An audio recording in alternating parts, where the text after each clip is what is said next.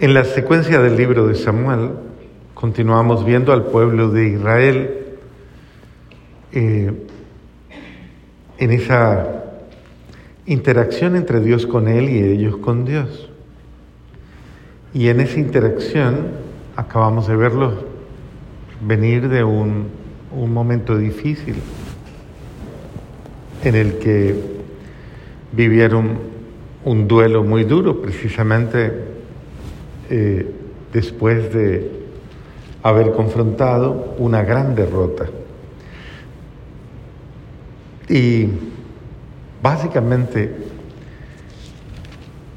buscaron la fortaleza en el Dios, en su Dios, sino que eh, buscan precisamente como tener un liderazgo humano.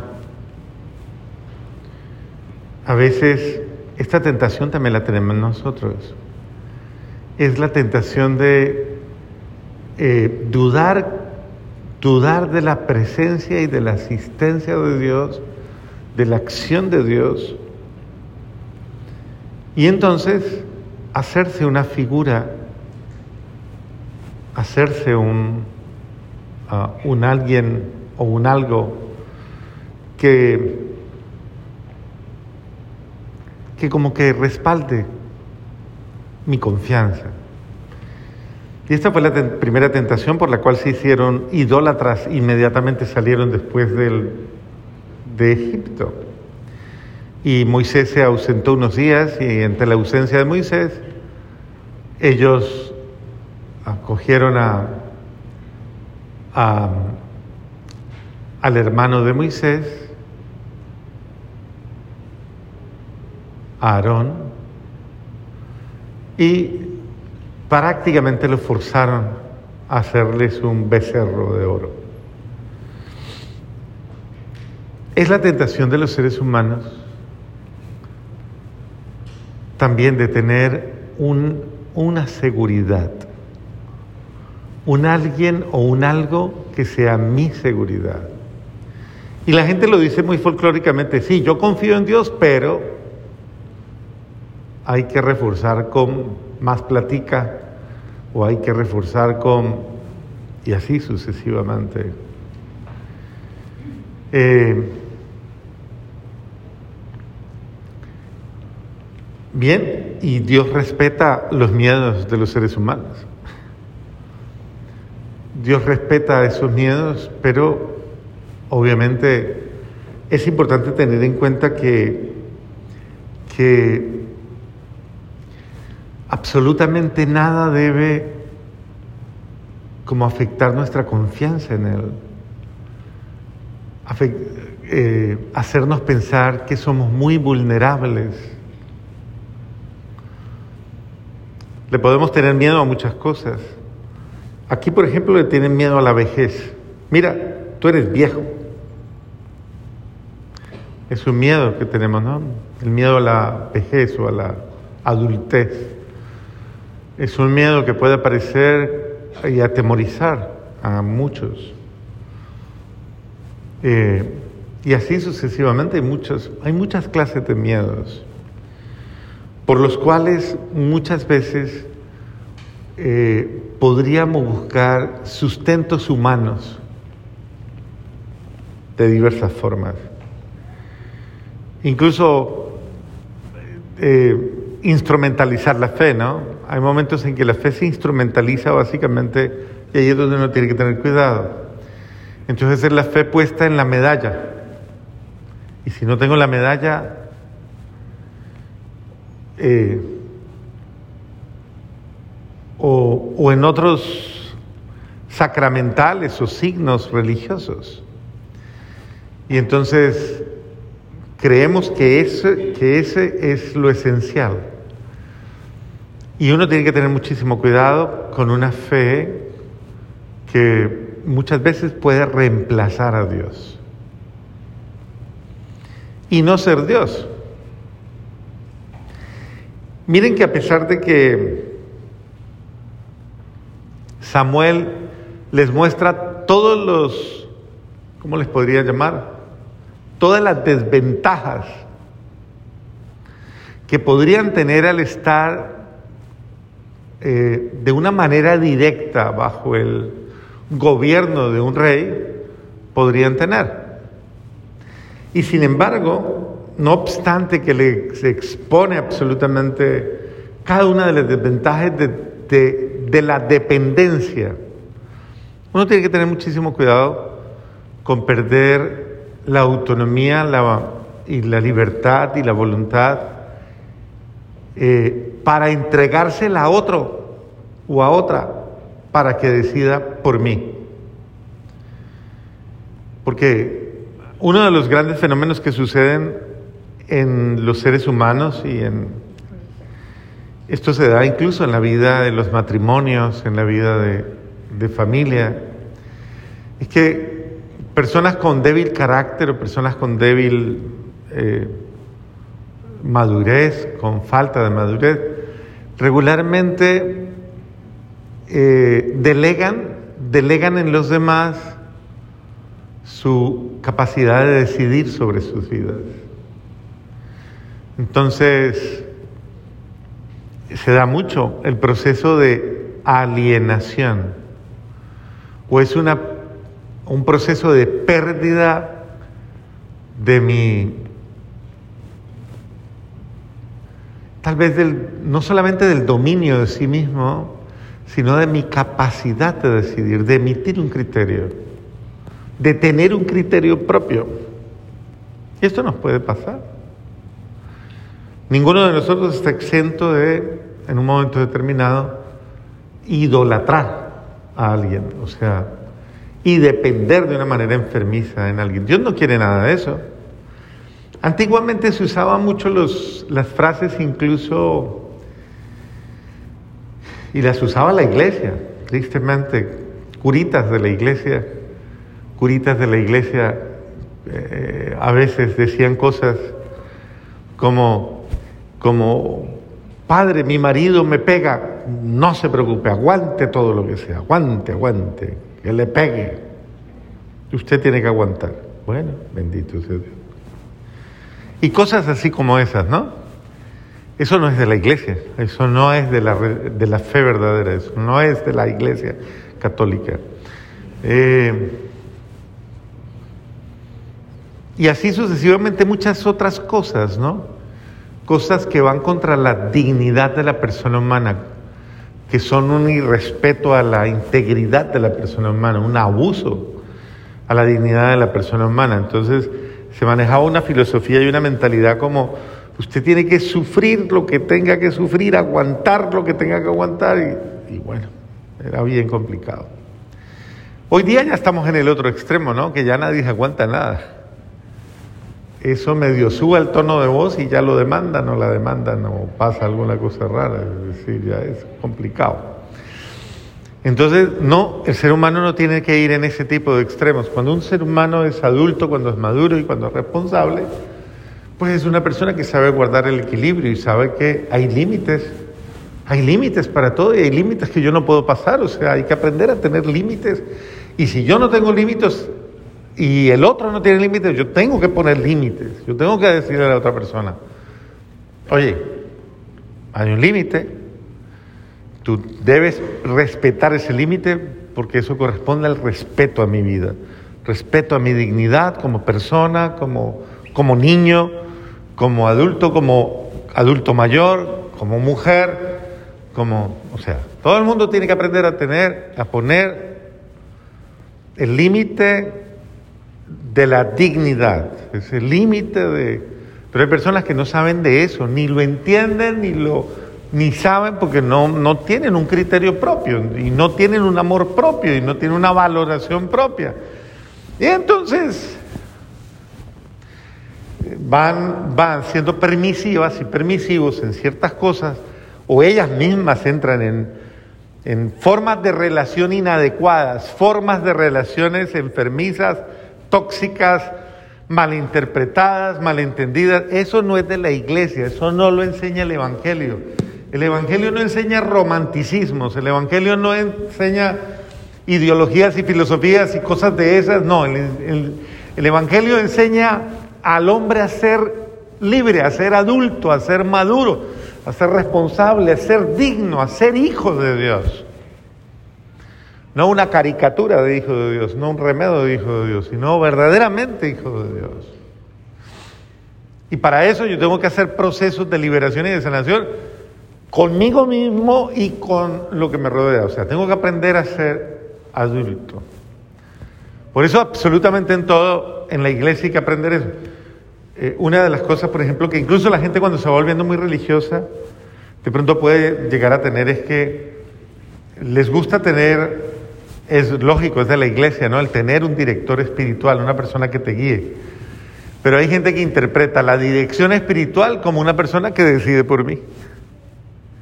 Entonces, por ejemplo, a veces buscan al cura y ¿qué hago, padre?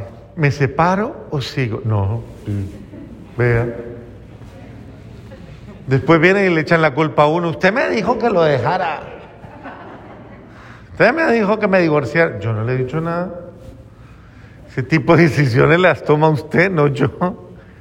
Y así sucesivamente, o sea, no es ni siquiera en la iglesia está permitido eso, o sea, una persona no, uno simplemente orienta, ayuda a discernir. Eso es lo que hace un director espiritual, ayuda a valorar, pero no reemplaza el discernimiento que usted debe hacer. Entonces, sí es importante analizar un poquito eso, porque a veces se pierde la voz profética en la casa. ¿Qué es la voz profética? Esa que anuncia la verdad. Y que en la dinámica en que anuncia, pues denuncia.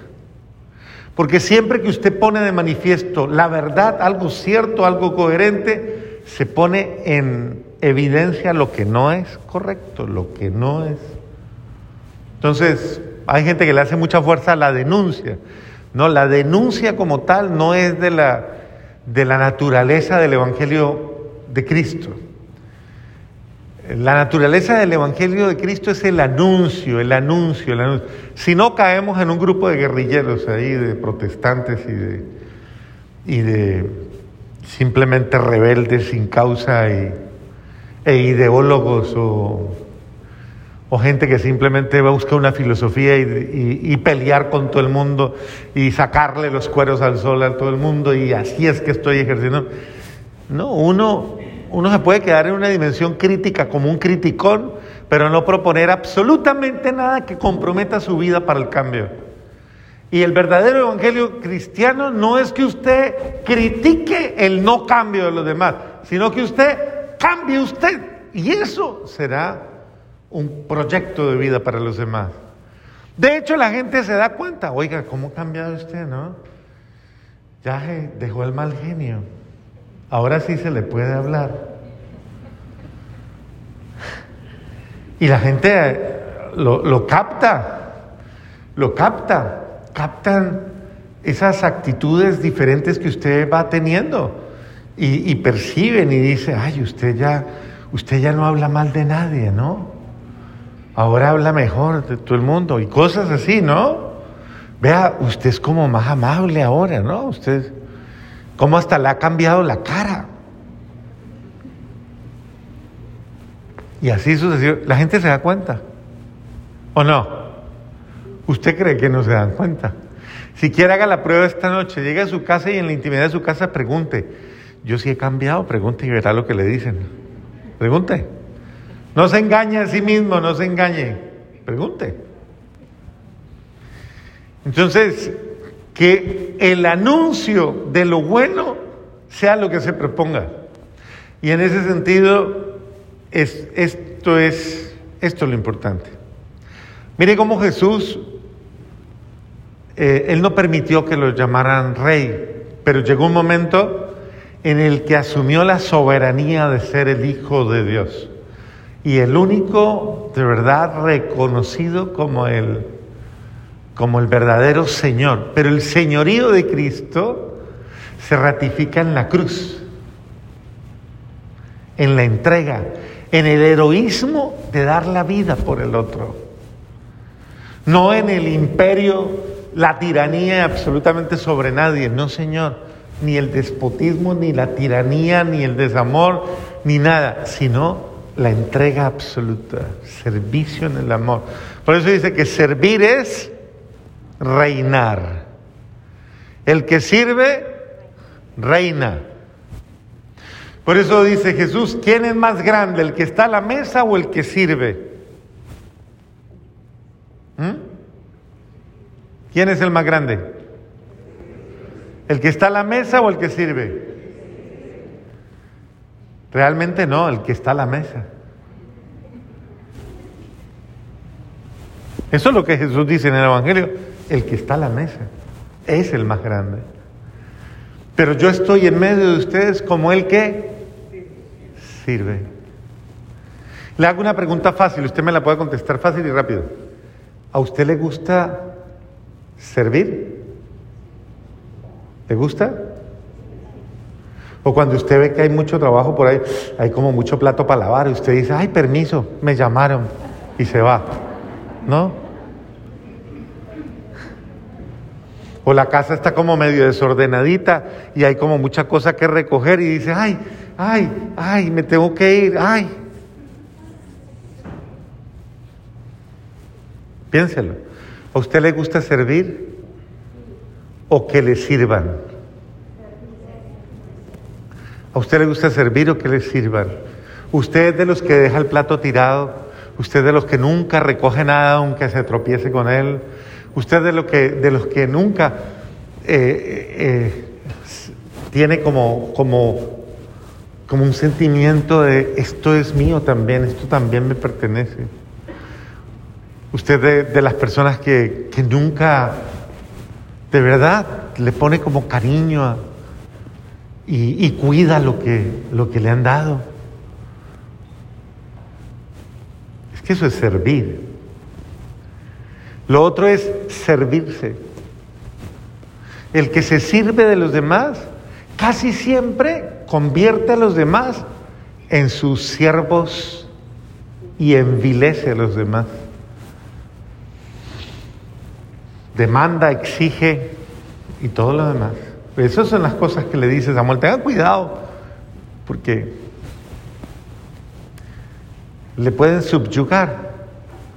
Y en ese sentido, siempre hay alguien que le gusta, es el que más grita, es el que más habla, es el que siempre toma. Por ejemplo, una pregunta suavecita y fácil.